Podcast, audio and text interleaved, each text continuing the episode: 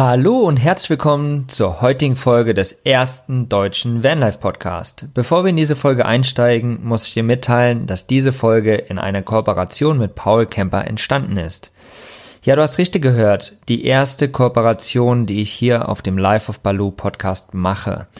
Und ich möchte dir aber mitteilen, dass ich nicht Hinz und Kunz als Kooperationspartner hier vorstellen werde in Zukunft. Das möchte ich nicht. Ich möchte, wenn, ausgewählte Firmen nehmen, die letztendlich für dich auch einen wirklichen Mehrwert bieten. Wie ist es bei dir? Du kennst es doch bestimmt auch und würdest liebend gern mit deinem eigenen Bulli oder Wohnmobil mal losziehen und die Freiheit spüren. Ich persönlich lebe in meinem VW-Bus aber trotzdem jetzt gerade im Sommer ist dieses Gefühl, draußen zu sein, einfach total intensiv. Ja, du hast aber nur das Problem, dass du vielleicht selbst noch keinen eigenen Bulli hast. Dann hilft dir auf jeden Fall Paul Camper. Denn bei Paul Camper verleihen private Wohnmobilbesitzer ihre liebgewonnenen Fahrzeuge an reiselustige Menschen wie dich. Aber jetzt möchte ich dich nicht länger auf die Folter spannen und wir starten in die Folge. Heute habe ich Karina vor dem Mikro. Wir haben uns das erste Mal persönlich getroffen, Anfang 2017, glaube ich, war es, in Berlin, als ich beim Backpack Stories Event von der Carla als Speaker da war. Da warst du dann auch als Speaker sogar auch, oder, Karina? Ja, genau. Ah. Ich habe auch was erzählt. Bevor wir da anfangen, herzlich willkommen. Stell dich einfach mal ganz kurz vor. Ja, danke. Äh, freut mich auch, dass ich dabei sein kann. Und ja, ich bin Karina und ich habe zum einen einen kleinen Reiseblog und ein T3, mit dem ich viele Reisen unternehme. Der heißt Kermit. Ja, ich arbeite auch noch bei Paul Kemper. Genau. genau. sehr, sehr geil. Was hast du denn damals bei dem Backpack Stories Event von der Carla, über was hast du denn erzählt? Da ging es tatsächlich um ein äh, Nicht-Camping-Thema, aber auch äh, nicht weniger spannend. Und zwar ging es um meine Karibik-Reise mit einem Segelboot. Und zwar bin ich äh, verschiedene Karibikinseln innerhalb von vier Wochen mit einem Segelboot berei habe ich bereist. Und das Ganze, diese ganze Tour war nämlich eine gesamte Weltumsegelung und ich bin sozusagen ein Teil von dieser Weltumsegelung mitgereist. Und das habe ich auf dem Event von der Carla vorgestellt. Ich kann mich tatsächlich erinnern, das war super, super spannend.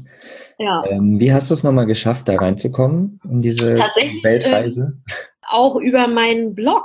Ganz lustige Geschichte. Das war eigentlich noch relativ am Anfang von meiner Blogzeit und da bin ich regelmäßig noch zu WordPress-Meetings gegangen in Potsdam, weil ich halt mhm. äh, da angefangen hatte, meinen Blog aufzusetzen mit WordPress und am Anfang ist man ja noch so ein, äh, ja, weiß ich nicht, Anfänger und hat noch nicht so viel Plan davon. Ja. Und da war ich ganz dankbar, dass es äh, einmal im Monat in Potsdam so ein Treffen gab von so einer WordPress-Gruppe. Und da habe ich tatsächlich einen, also da ist ja halt auch neben dem sich austauschen über WordPress, viel Networking. Da hatte ich mich mit einem ausgetauscht, der in Potsdam für Teamgeist gearbeitet hat. Das ist ein Unternehmen, die machen hauptsächlich so Teambuilding-Maßnahmen. Du kannst verschiedene, kannst du Schnitzeljagden machen oder baust zusammen Floß als Team. Mhm. Und da ist der Chef dieses Unternehmens zu der Zeit gerade auf seinem Segelboot um die Welt gereist. Und ähm, die hatten natürlich auch einen Blog. Den konnten sie aber von unterwegs nicht pflegen, weil sie hatten zwar Internet oder auf dem Boot, ne?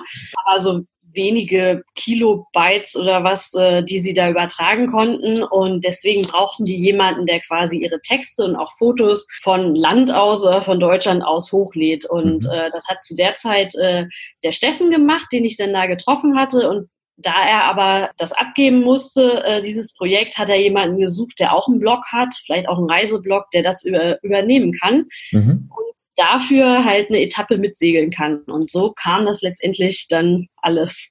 Ja. Sehr, sehr geile Geschichte tatsächlich. Das ist ja mega cool. Genau.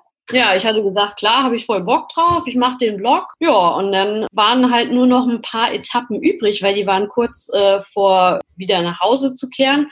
Und äh, war halt noch die Karibik-Etappe übrig und äh, habe ich dann nicht Nein gesagt. nicht das Schlechteste tatsächlich, ja. genau. Ist ja auch nichts, was man alle Tage mal macht, ganz klar. So eine, so eine ja, ja Karibik-Segelboot-Rundfahrt. Mega cool. Ja, genau. Genau. Kannst du uns noch ganz kurz den Namen deines Blogs verraten? Ja, na klar, das ist lastparadise.com. Ja, genau. Den werde ich nämlich auf jeden Fall mal noch in die Shownotes hauen. Da können die Leute einfach mal drauf klicken und ja, dich genau. oder deinen, deinen Blog einfach mal durchstöbern, würde ich sagen. Richtig, genau. Da gibt es jetzt auch vermehrt natürlich denn bisschen Camping- und Vanlife-Content, da ja ein grüner Begleiter in mein Leben getreten ist mit Namen Kermit. Genau, wund wunderhübsch auf jeden Fall. Ich äh, war sehr überrascht damals, als ich ihn das erste Mal gesehen habe, wie knallig grün er wirklich tatsächlich ist. Ja, er ist ist halt froschgrün. absolut, absolut. Vielleicht hast du noch ein paar Bilder äh, von deinem Kermit damit wir die dann einfach mal auch in die Shownotes hauen können. Können die Na Leute klar. mal den Kermit angucken. Ja, auf jeden Fall. Der freut sich. sehr cool, sehr cool. Wie bist du denn eigentlich zu Paul Kemper gekommen? Oder was, was verbindet dich mit Paul Kemper? Tatsächlich stand am Anfang der Reise, die ich jetzt mit Paul Kemper mache, auch wieder mein Bus, weil äh, das war Ende 2016 so über das Jahr 2016 hat sich so bei mir der Wunsch gebildet, dass ich einen, äh, einen Bus haben wollte. Also ich wollte irgendwie einen, einen Camper haben, war total angefixt von der Idee, hatte halt aber überhaupt keine Ahnung. Ich wusste so im Herbst ist eine ganz gute Zeit zu gucken. Dann habe ich äh, mich relativ schnell auf so VW-Busse halt festgelegt. Das schwankte noch so ein bisschen zwischen T4 und T3, ich wusste, ich wollte auf jeden Fall ein Hochdach. Äh, ich bin auf jeden Fall von der Hochdachfraktion und nicht der Aufstelldachfraktion, weil irgendwie der Gedanke mich so ein bisschen geekelt hat, so diese Aufstelldächer, wenn die schon so alt sind und dann sind die irgendwie so kaputt und gammelig und schlimm verschimmelt. Das wollte ich alles nicht. Ich wollte einen mit Hochdach und äh, ich habe halt gesucht. Dann bin ich tatsächlich auf den Blog von Paul von Passport Diary gestoßen. Der ja auch schon bei mir im Interview war. Richtig, genau. Schaut euch die Folge nochmal an oder hört sie euch was an.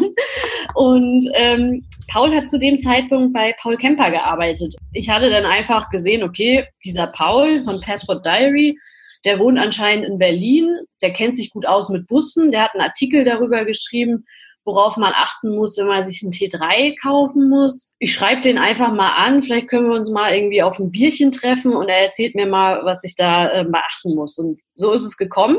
Ich war zum selben Zeitpunkt eigentlich so gut wie durch mit meinem Studium, ähm, hatte eigentlich nur noch meine Masterarbeit, die so gut wie fertig war. Und als ich mich dann mit Paul getroffen habe, haben wir halt super viel über Busse gequatscht, aber auch über Blogs. Und am Ende war halt so, ach naja, du arbeitest doch eigentlich bei Paul Kemper. Ich würde da ganz gerne mal ein Praktikum machen. Ähm, Wäre das nicht möglich? Klar, Paul fand das super gut, weil ähm, Paul Kemper zu dem Zeitpunkt eigentlich auch gerade erst angefangen hatte, so da gab es eigentlich noch gar keine richtige Marketingabteilung. Da waren es halt nur Paul und äh, die Victoria, also seine Kollegen. Dann kam ich dann auch dazu und habe dann quasi ein oder zwei Monate später dann mit dem Praktikum angefangen bei Paul Kemper und bin seitdem immer noch dabei. Natürlich jetzt nicht mehr als Praktikant, aber. ich wollte schon sagen. Ja. Ja, genau, so ist die Geschichte. Und äh, als ich bei Paul Kemper dann anfing, zwei Monate später, hatte ich dann tatsächlich auch schon den Bus da hat sich irgendwie alles so gefügt scheinbar, ja? Sollte scheinbar irgendwie alles mit diesem Thema Vanlife zu tun haben bei dir. Ja, irgendwie schon. Also das kam auch alles eher ein bisschen ungeplant. Also klar, den Bus, den wollte ich und ich hatte auch Bock, nochmal irgendwas äh, in die Richtung mit Marketing zu machen und ähm, auch Lust quasi die das, was ich schon so ein bisschen bei meinem Reiseblog halt mir selber beigebracht habe, nochmal ein bisschen ähm, ja, tiefer einzusteigen quasi in diese Materie Marketing. Ja, und dann ist es halt Paul Kemper geworden und es hat mir halt gleich super viel Spaß gemacht und ja. Das Schöne mit dem Nützlichen verbunden. Total. Mega, ja. mega. Ey, perfekt. Also sowas finde ich ja immer super, wenn sich das ja so fügt letztendlich. Ich habe da ja, naja, keine ähnliche Geschichte, aber letztendlich ist es bei mir auch so. Ja, ich habe meinen Bus gekauft und jetzt bin ich da auch in der Branche unterwegs und mhm. mittlerweile ist der Camper Nomads Congress rum. Ja, die ganzen Interviews sind gelaufen. Das ist so unser oder mein größtes Projekt mit den anderen zusammen, was wir, was ich bis jetzt gestartet habe. Total der Wahnsinn, ja. Und irgendwie hat sich das auch gefügt bei mir, genauso wie bei dir. Und plötzlich ja ja, kauft man sich mal einen Bus und plötzlich ist man in dieser Szene drin. Mega geil. Ja, total. Also irgendwie ist das auch witzig. Ich finde es auch total krass. Ähm, seitdem ich quasi geguckt hatte nach Bussen, ich sehe wirklich in jeder Straße auf einmal ein. Man kriegt halt auch so einen Busblick. Also manchmal kommt man sich auch vor, als wenn man jetzt irgendwie so ein bisschen verrückt wird, ne? weil immer so, oh, das ist ja ein geiler äh, T3 oder was auch immer, ne? Und dann bleibt man stehen und dann läuft man ums Auto rum und schaut mal so rein und so, ne? Man wird echt so ein bisschen crazy, glaube ich. Ja, kenne ich dazu. Aber tatsächlich in Berlin äh, ist es ja auch nicht schwer, einen Bus zu finden. Da stehen ja quasi gefühlt in jeder Straße zwei Stück mindestens. Ja, das stimmt. Wenn, wenn, nicht sogar noch mehr. Im Winter verstecken sie sich. Also das war jetzt echt, äh, über den Winter werden sie dann alle weniger, jetzt sind sie alle in ihren ja, kleinen Hallen oder was, aber jetzt mhm. im Sommer gerade ja. äh, die Straßen voll.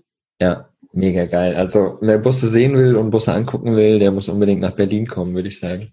Mhm, kommt mal vorbei. ähm, vermietest du deinen Kermit selbst bei Paul Kemper eigentlich? Ja, das tue ich. Mhm. Und er ist auch jetzt gerade unterwegs und kommt in zwei Tagen wieder und ich freue mich ganz doll drauf. Das war jetzt dieses Jahr schon die vierte Vermietung. Eine steht noch an, dann habe ich ihn endlich mal wieder. Also es ist, ähm, ich habe ihn jetzt gerne vermietet, aber jetzt so gegen Ende der Saison stelle ich doch fest, dass ich ihn schon vermisse. So, ne? Mhm. Also ähm, er war dann natürlich immer zwischendrin mal da für ein paar Tage, aber ist dann auch schnell wieder rausgegangen. Ähm, aber ich kann mich nicht beschweren. Ich hatte bisher alles super, super nette Mieter, auch tolle Touren. Also tatsächlich ähm, habe ich jetzt schon die zweiten Flitterwochen.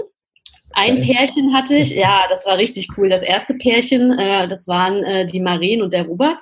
Und die sind mit Kermit tatsächlich auf ihre Hochzeit gefahren. Geil. Und Kermit war das Hochzeitsauto. Das heißt, sie haben auf so einem Vierseitenhof in Brandenburg geheiratet und sind dann, äh, also die Hochzeitsgesellschaft saß in dem Innenhof, die wussten noch nicht, wo kommt das Brautpaar jetzt her. Und dann fuhren sie mit meinem Bus quasi vor, Sehr stiegen geil. dann aus und äh, sind dann die, die, ähm, ja, den Gang runtergelaufen, vorne zum, äh, ja, Ah ja, es war ja draußen, aber es ja, gab so eine Art Altar, keine Ahnung. Und äh, danach sind sie dann noch zwei Wochen äh, mit ihrem Hund durch Dänemark gefahren und also es war super, super schön. Sehr und ähm, die beiden, die jetzt unterwegs sind, ist, sind auch Flitterwochen. Die haben zwar letztes Jahr schon geheiratet, aber machen jetzt dieses Jahr halt die Hochzeitsreise und sind tatsächlich in äh, Skandinavien. Sehr ja. cool, sehr cool. Ja, wir hatten ja in der, oder ich habe mit Janja gesprochen in der Folge, ich glaube 44 war es, als Vermieter von Paul Kemper. Und der hat mir erzählt, dass es anfangs so ein bisschen schwierig ist, so sein, ja, seinen Bus zu vermieten quasi. Also ich könnte es mir absolut nicht vorstellen, geschweige dessen ist er ja mein Zuhause. Ich würde ja obdachlos sein im, im Endeffekt. Mhm. Wie war denn das bei dir? Ja, doch. Also ich, ich kann das schon äh, nachvollziehen. Also bei den ersten Mietern, da ist man, also ich war selber super, super aufgeregt, als die ersten Mieter kamen.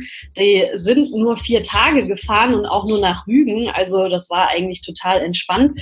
Aber man macht das erste Mal so eine Übergabe. Da hat man noch keine Routine drin. Also war das ein bisschen unkoordiniert jetzt von meiner Seite aus dann ist man natürlich mit den alten Autos, also jetzt äh, Kermit ist auch 31 Jahre alt, mhm. ne? Da muss man ja auch viel beachten und ähm, dieses Jahr waren schon relativ äh, große Reparaturen, die ich natürlich Anfang der Saison oder vor der Saison gemacht habe, weil ich wusste, wenn ich ihn jetzt auch vermieten will, dann muss er natürlich auch top in Schuss sein, so, ne? Klar. Da ist man dann natürlich trotzdem immer ein bisschen vorsichtig. Klar, man hat so ein bisschen mulmiges Gefühl, aber eigentlich hat sich das, ähm, hatte ich hatte ich das nicht wirklich. Das Einzige, was ähm, tatsächlich war, äh, bei den ersten Mietern, ähm, ich mache immer mit denen eine Probefahrt, bevor ich die dann quasi richtig auf die Straße loslasse, weil mit meiner Schaltung und so, das muss man alles einmal selber getestet und auch im, im Fahren angewendet haben, weil es mhm. halt schon ein bisschen anders ist natürlich als beim neuen Auto. Ne? Klar. Ich hatte vorher halt super krass sauber gemacht, ne? Weil Leon und ich waren vorher in Frankreich unterwegs und er war relativ dreckig und ich habe den überall nochmal äh, abgewischt und den ganzen Staub, der sich halt auch immer so ansammelt, ne, in so einem Auto weggewischt. Dann haben wir die Probefahrt gemacht und dann hat es immer so geknackt vorne beim Fahren und ich so Scheiße, wo kommt denn jetzt dieses Knacken her? Was ist denn das? Es stellte sich raus, dass ich den Kilometerzähler so leicht eingedrückt hatte Und dieser Kilometerzieler war halt nicht richtig ähm, resettet, aber auch nicht richtig draußen. Also das heißt, dadurch hat der halt immer geknackt bei dieser kleinen Probefahrt. Und das haben wir erst am Ende festgestellt. Und dann war es so, oh Gott sei Dank, es ist jetzt nichts Schlimmes, die können einfach losfahren, alles ist gut. Äh, aber am ersten Moment denkst du so, oh Gott, irgendwas ist komisch. Ja, natürlich. Mein, eben genau bei so einem alten Auto, mein Ballo ist ja auch 32 Jahre alt. Jedes komische Geräusch, denkst du erstmal, oh nein, ist irgendwas schlimm. Ja. Sehr cool. Aber letztendlich ist ja schön, wenn es dann doch nur so eine kleine Kleinigkeit ist. Genau, ja. Mega. Also das war eigentlich im Prinzip nichts, aber im ersten Moment ist man erstmal so ein bisschen, oh Gott. Ja. Nimm uns doch mal kurz mit auf äh, deine Reisen, die du selbst vielleicht schon mit deinem Kermit gemacht hast. Ja, genau. Also wir haben den Kermit jetzt knapp zwei Jahre. Die erste Tour haben wir dann tatsächlich äh, letztes Frühjahr gemacht. Und zwar sind wir ähm, so für eine Woche ähm, die erste etwas größere Tour, also jetzt nicht nur ein Wochenende, ging nach Paris. Und wir sind über Brügge nach Paris gefahren. Brügge auch eine sehr, sehr schöne Stadt. Waren dann in Paris, haben da auf einem schönen Platz direkt an, an der Seine gestanden. Also da ist so ein Campingplatz in so einem großen Park im Bois de Boulogne. Und dann hatten wir die Räder mit dabei und sind dann halt immer in die Innenstadt reingefahren. Das war sehr schön. Halt, ähm, klar, die erste etwas größere Tour, aber wie gesagt, nur eine Woche. Und dann die ähm, zweite größere Tour war dann tatsächlich schon die äh, Skandinavien-Rundreise, die wir dann mhm. gemacht haben. Wozu wir ja später gleich auch nochmal kommen, weil genau. da gibt es ja eine Besonderheit dazu. genau, da sind wir 16 oder 17 Tage, ich weiß es jetzt gerade nicht mehr, durch Norwegen und Schweden gefahren. Mhm. Dann waren wir jetzt noch letztes Jahr, das war auch richtig toll, zwei Wochen auf Sardinien. Das war also sowas von traumhaft. Wir haben in den zwei Wochen also wirklich vielleicht die Hälfte der Insel gesehen, weil wir es echt mal richtig ruhig haben angehen lassen. Also, ne, das war so einfach so richtig chillen, ein bisschen Boot fahren, baden gehen und so. Also nicht so ein, nicht so ein ähm, Abenteuerurlaub, sondern eher einfach mal ein bisschen äh, nochmal die letzten Sonnenstrahlen im Jahr genießen. Ne? Ähm, Ende September, Anfang Oktober hatten wir da ja echt noch knapp 28 Grad oder so. Also es war echt ja. super. Ja, dieses Jahr waren wir schon drei Wochen in Frankreich unterwegs und das war natürlich auch sehr, sehr schön. Das glaube ich. War der an der Küste? Ja, wir haben eine Atlantikküstentour gemacht und zwar sind wir oben in der Bretagne gestartet und haben uns dann quasi runtergearbeitet bis fast ähm, an die Grenze von Spanien und mhm. genau, dann Sehr übers Landesinnere so zurück. Ja, lass uns aber nochmal auf die Skandinavien-Tour zurückgehen. Ähm, Schweden und Norwegen hast du gesagt? Genau. Das war ja tatsächlich auch gar nicht ganz privat, glaube ich, die Reise. Ihr habt das ja eigentlich für Paul Kemper tatsächlich gemacht, oder? Nimm uns da mal ganz kurz mit.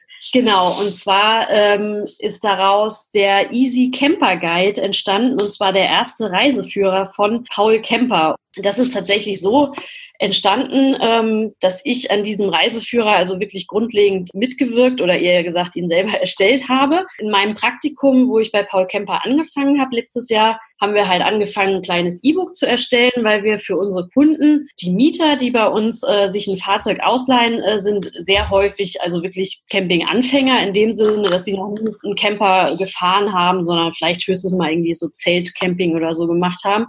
Und denen wollten wir ein bisschen was an die Hand geben, damit sie eine coole Tour einfach haben und sich nicht so viel Gedanken vorher machen, nicht so viel Stress vorher machen müssen. Und da war halt die Idee, wir arbeiten eine Route aus und stellen ihnen also wirklich alle Informationen zur Verfügung, die sie auf ihrer ersten Camperreise benötigen. Und da äh, fiel dann relativ schnell die Entscheidung, dass das eine Route durch Norwegen und Schweden wird. Absolut und, schöne Länder. Ja, super. Und tatsächlich hatten wir auch eine Umfrage gemacht, wo die Leute sich tatsächlich diese beiden Länder mehrheitlich gewünscht haben. Und von mhm. daher war das natürlich dann auch für uns eine Bestätigung.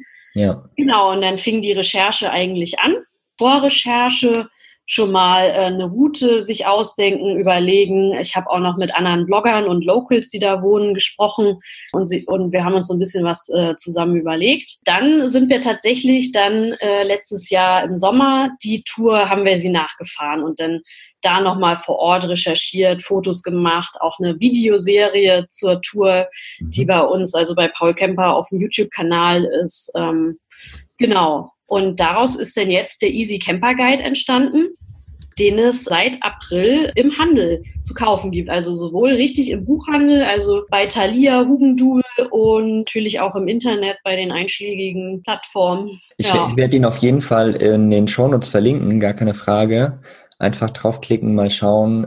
Mega geiles Teil geworden, würde ich sagen. Ja, wie grob führt die Route? Kannst du das verraten? Genau, na da klar kann ich das verraten. Also erstmal nochmal zur Besonderheit. Also es ist halt wirklich kein normaler Reiseführer, wie jetzt ein, weiß ich nicht, ADAC oder keine Ahnung, der jetzt das gesamte Land abbildet und verschiedene Städte halt vorstellt, überall im ganzen Land äh, oder in einer Region, sondern es ist wirklich ein Reiseführer entlang dieser Route. Und die Route startet in Stavanger in Norwegen und führt dann eigentlich quasi an der äh, Westküste weiter hoch über Bergen und geht dann weiter ins Landesinnere Richtung Flam, Geiranger und dann geht es weiter ins Landesinnere über diese Trollstiegen, also diese krasse ähm, Kurvenstraße, die man auch schon häufig gesehen hat, Richtung Lillehammer, Oslo und geht dann in äh, Schweden quasi über Göteborg und Malmö zu Ende. Mhm, und das schön. konzipiert für 15 bis 16 Tage. Das ist durchaus machbar. Wir empfehlen, dass man sich ein bisschen mehr Zeit nimmt. Auch haben wir natürlich selber festgestellt. Wir haben das alles geschafft in der Zeit und es war auch ähm, super schön. Aber manchmal ähm, hat man sich dann vielleicht doch gedacht, naja, man könnte jetzt doch hier nochmal zwei Tage länger bleiben. Hier ist es so schön. Aber das ist ja letztendlich jedem seine Entscheidung, ja. Ich meine, ob er den Ort auslässt oder den mitnimmt und dort länger bleibt, das kann ja jeder für sich selbst entscheiden. Aber ihr genau. habt euch halt gedacht, mal so eine Route, die man in zwei Wochen auf jeden Fall gut abfahren kann und dann viel Schönes gesehen hat tatsächlich. Genau, das war ja auch unsere Intention. Also, dass es viele andere Wohnmobilreiseführer, die es auch so zu kaufen gibt, die auch Routenvorschläge machen, die finde ich also relativ unrealistisch in der, in der Durchführung. Also wenn da mhm. Routen beschrieben werden mit vier bis fünf Wochen, als normaler Arbeitnehmer hast du ja maximal sechs Wochen im Jahr eigentlich frei und kannst die jetzt wahrscheinlich nicht äh, durchgehend nur im Sommer nehmen oder man möchte sich ja vielleicht auch wann anders nochmal Urlaub nehmen. Ja. Deswegen war es mir halt eigentlich wichtig bei der Erstellung, dass es auch in einem realistischen Zeitrahmen abzureisen ist und das ist ähm, auf jeden Fall gegeben. Sehr cool. Naja, Norwegen und Schweden sind auf jeden Fall ja auch super teure Länder. Ich war ja letztes Jahr erst dort oben und äh, mit meinem minimalen finanziellen Gehalt war das schon echt sehr, sehr anstrengend, dort oben zu sein. Wird da auch noch ein bisschen was beschrieben in dem, in dem Guide oder ist das Habt ihr das ja. Thema Finanzen ganz rausgelassen? Nee, äh, überhaupt nicht. Das ist halt auch, was ich vorhin meinte. Wir wollen eigentlich so ein, ein ganzes Paket quasi dem Käufer oder dem, dem Reisenden zur Verfügung stellen. Das fängt halt an von den Informationen, die wir, die man für die Reisevorbereitung braucht. Also, dass man sich schon mal informiert, wie funktioniert das eigentlich mit der Maut in den Ländern? Also auch banale Sachen. Wie ist das denn überhaupt? Was haben die für Währungen und so weiter? Und braucht man mhm. da Kreditkarten oder ist das bar? Vor allen Dingen ähm, ist es ja in den beiden Ländern hauptsächlich nur noch mit Karte alles. Genau. Das geht dann weiter über Spartipps, die wir geben auch. Man mhm. kann sich natürlich, wenn man jetzt aus Deutschland kommt, relativ viel auch selber mitnehmen im Camper, was jetzt quasi Lebensmittel betrifft und natürlich auch äh, mal ein Bier oder ein Wein. Da muss man natürlich auf die äh, Zollgrenzen achten, aber ähm, wenn man da schon ein bisschen vorsorgt, kann man im Vorfeld sich schon mal viele Posten, die ansonsten anfallen, ähm, ein bisschen reduzieren. Am Ende des Reiseführers geben wir auch nochmal eine komplette Übersicht über Kosten, also die wir jetzt hatten. Das ist natürlich für Paul Kemper einerseits die Campermiete, also wie viel würde das zum Beispiel kosten, 15 Tage einen Bus zu mieten, angenommen für 69 Euro die Nacht oder 79. Das sind dann irgendwie in 15 Tagen, keine Ahnung, 1000 und irgendwas. Dann kommen noch die Fährkosten dazu, weil man muss ja erstmal rüberkommen. Zusätzlich dann die Mautkosten und die Campingplatzkosten haben wir grob überschlagen. Mhm, genau, okay. so dass man sich eigentlich schon mal ein gutes Bild davon machen kann, was da finanziell auf einen zukommt. Ja, perfekt, perfekt, genau. Ja, das, ähm, wie gesagt, Skandinavien ist halt nicht so günstig und gerade Fähre und so weiter, das kommt noch dazu. Es, ja, ist schon kein günstiges Unterfangen, würde ich sagen, 14 Tage, aber grundsätzlich für jemand, der 14 Tage Urlaub macht und Normalverdiener ist, denke ich noch super, super gut machbar. Und da habt ja. ihr mit dem, mit dem Guide auf jeden Fall ein super cooles, eine super coole Vorgabe oder Idee quasi rausgehauen, die, ja, die Leute da mal annehmen können, mal reinschauen mhm. können und vielleicht ist ja irgendwas dabei, was, was ihnen gefällt und mhm. die einfach die Tour mal nachfahren wollen, auf jeden Fall. Ja, Genau, wir geben natürlich auch noch super viele Tipps zu Sehenswürdigkeiten oder geilen Aktivitäten, die man da machen kann. Also wir haben letztes Jahr zum Beispiel dann so eine Fjordfahrt mit so einem äh, Hybridboot gemacht. Das war richtig, cool. richtig toll. Also das ist auch was, was mir dann aufgefallen war, ähm, als wir halt durch Norwegen und Schweden gefahren sind. Also man sieht ja die beeindruckendsten Landschaften, wenn man da ja. lang fährt. Ne? Das ist einerseits natürlich aus dem Bus toll und beeindruckend, aber so eine Bootsfahrt da zu machen, ist nochmal eine ganz andere Geschichte. Also das ja. fand ich also richtig überwältigend eigentlich, weil ähm, ist auch was anderes, wenn man dann mit seinem Partner oder Reisepartner unterwegs ist, dann ist ja eigentlich einer immer derjenige, der fährt, mhm. logischerweise, und äh, derjenige, der dann auch die Landschaft und die Natur nicht in dem Sinne quasi so ganz genießen kann, da man sich ja doch auf die Fahrt konzentriert konzentrieren muss und der andere kann dann natürlich ähm, das ein bisschen besser genießen und auf so einer Bootsfahrt, da sind beide eigentlich so, ne, brauchen sich um nichts kümmern und man kann einfach nur bestaunen, wie denn diese Fjorde an einem vorbeiziehen und ja. Mega. Das also das war für mich echt so eins der Highlights der Tour. ja. ja ich habe jetzt Lust, auf jeden Fall wieder dort hochzufahren. Mhm. du hast mir gerade Lust gemacht, mit so einem Boot zu fahren. Das klingt auf jeden Fall richtig spannend. Und ja, wie gesagt, ich war ja auch dort oben und ich war noch ein Stück weiter oben, bis in die Lofoten. Aber selbst dort, das ist ja, ist ja einfach der Wahnsinn, ja. Die Länder, hinter jeder Ecke, hinter jedem Berg ist es irgendwie total anders. Mhm. Und es sieht überall anders aus und ja, immer wieder mega, mega beeindruckend. Also ich war da auch richtig beeindruckt von diesen Ländern tatsächlich ja. den Straßen. Der Wahnsinn. Also wie gesagt, ich werde den Link zu dem Guide auf jeden Fall in die Shownotes hauen. Da könnt ihr auf jeden Fall mal reinschauen, ob euch der taugt und dann holt euch den mal. Ist auf jeden Fall eine coole Route. Du warst aber noch in Frankreich, hast du vorhin erzählt, was ja auch so halb geschäftlich wieder mal war. Vielleicht kannst du da noch mal kurz ein paar Worte zu lassen. Ja, na klar. Also ihr merkt schon, ähm, wenn man bei Paul Kemper arbeitet oder viele, die bei Paul Kemper arbeiten, sind halt auch leidenschaftliche Camper. Für mich trifft es total zu, auch viele meiner Kollegen auch. Und so ist es eigentlich so, dass man quasi so ein bisschen sein Hobby auch zum Beruf gemacht hat. Also zumindest für mich ist es ein, ein großer Teil und ich bin sehr froh darüber, dass ich diese Reiseführer schreiben darf, denn tatsächlich ist schon der zweite Teil in Arbeit und äh, ich war dieses Jahr mit meinem Freund zusammen, waren wir drei Wochen in Frankreich, das sagte ich ja vorhin schon.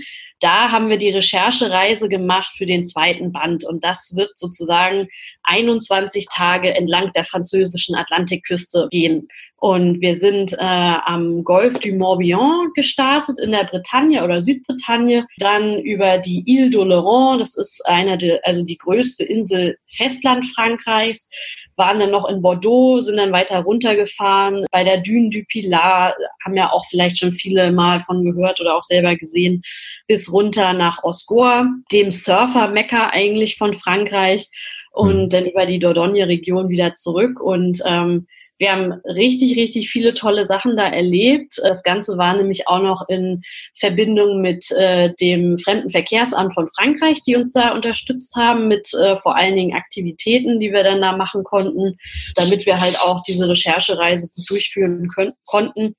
Und ich bin jetzt eigentlich schon fleißig dabei zu schreiben. Sehr geil. Ich bin sehr, sehr, sehr, sehr gespannt auf den neuen Guide. Denn Frankreich tatsächlich kenne ich noch gar nicht, vor allen Dingen nicht die, ja, die Südküste habe ich jetzt kurz erlebt letztes Jahr. Nee, stimmt gar nicht, Anfang diesen Jahres. Aber so der ganze mittlere und nordwestliche Teil der Bretagne, der wird mir immer wieder vorgeschwärmt. Äh, ich mhm. war aber noch nicht dort. Mal schauen, wann ich das schaffe. Vielleicht nehme ich ja euren Guide mal als, als Ansporn dazu und fahre mal hin und schaue mir an, was ihr da so erlebt habt unterwegs. Ja, also ich muss echt sagen, Frankreich hat es mittlerweile echt geschafft, zu einem meiner liebsten Campingländer oder überhaupt auch Reiseländer zu werden. Ich hatte ja vorhin erzählt, wir waren letztes Jahr in Paris. Und ich muss sagen, ja, Paris ist schon cool, ist eine super faszinierende Stadt, aber Paris ist halt echt komplett anders als der Rest von Frankreich. Ne? Die Pariser sind schon relativ ja snobby oder so ein bisschen äh, ja, hochnäsig teils sogar unfreundlich. Im ganzen Rest von Frankreich, wo wir jetzt dieses Jahr waren, also an der Atlantikküste oder auch an der Côte d'Azur, wo ich mal war, die Leute sind so unglaublich nett. Das Essen ist fantastisch, der Wein ist super und kostet also wirklich nix so ungefähr und du kriegst die, die besten Qualitäten, also alles, was man halt in Deutschland gar nicht erst äh, bekommt, weil die Franzosen das alles lieber selber trinken und behalten. Super äh, Meeresfrüchte, wer darauf steht. Also ich war begeistert. Ich könnte da immer wieder hinfahren. Genial. Und wann soll der Guide rauskommen, der zweite Teil? Anfang nächsten Jahres kommt der raus. Anfang nächsten Jahres. Also Februar, März haben wir jetzt so im, im Auge. Ja, vielleicht mache ich ja dann Anfang des Jahres mal äh, in, vor, vor der Saison sozusagen eine Frankreich-Tour. Mal schauen. Ja, definitiv. Also super Zeitraum ist so Mai, Juni. Mhm. Wir waren jetzt April, Mai, da war es noch ein bisschen, ähm, Wetter war relativ unbeständig und aber so ab Mai, Juni, da hat man noch nicht die Ferienzeiten. Da muss man auch, wenn man auf dem Campingplatz äh, fährt, also zahlst du quasi ein Drittel davon, was man teilweise in der Hochsaison bezahlt. Also es ist echt sehr vernünftige Preise, nicht zu teuer, so teilweise 14, 15 Euro für hm. zwei Personen und ein Fahrzeug auf dem Campingplatz. Da kannst du ja eigentlich nichts sagen. Ja. Und Wetter ist top und ja, man hat noch ein bisschen seine Ruhe fast. Ja. Mega, mega geil. Ja, das waren auf jeden Fall super coole Informationen und Einblicke auch in dein Leben auf Reisen und äh, dein Leben bei Paul Kemper tatsächlich ja auch. Vielen Dank, dass du kurz den Guide vorgestellt hast für Skandinavien. Wie gesagt, den werde ich in den Shownotes verlinken.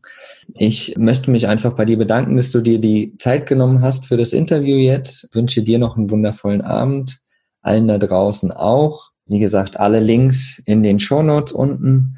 Könnt da draufklicken, auch zum Blog von der Karina, Paul Kemper, zum Guide etc. werde ich alles verlinken. Danke dir, Karina, ja. dass du da warst. Ganz, ja, ganz ich danke auch für das schöne Gespräch. Äh, ja, und äh, hoffentlich sehen wir uns mal bald wieder, dass sich hier Balu und Kermit auch mal wieder begrüßen können und äh, wünsche dir auch einen sehr schönen Abend noch. Dankeschön. Also, mach's gut, die und allen da draußen auch. Schönen Abend oder schönen Tag noch. Ciao. Tschüss. Vielen Dank, dass du mir deine Zeit geschenkt hast und ich hoffe, dir hat diese Folge gefallen. Wenn das so ist, dann hinterlass doch bitte eine Bewertung auf iTunes. Durch diese rankt der Podcast besser in den iTunes-Charts und wir erreichen so mehr begeisterte Camper. Durch deine Unterstützung werden wir so zu einer großen Community heranwachsen. Ich danke dir für deine Zeit und bis zum nächsten Mal. Folge deinem Herzen, dein Mogli.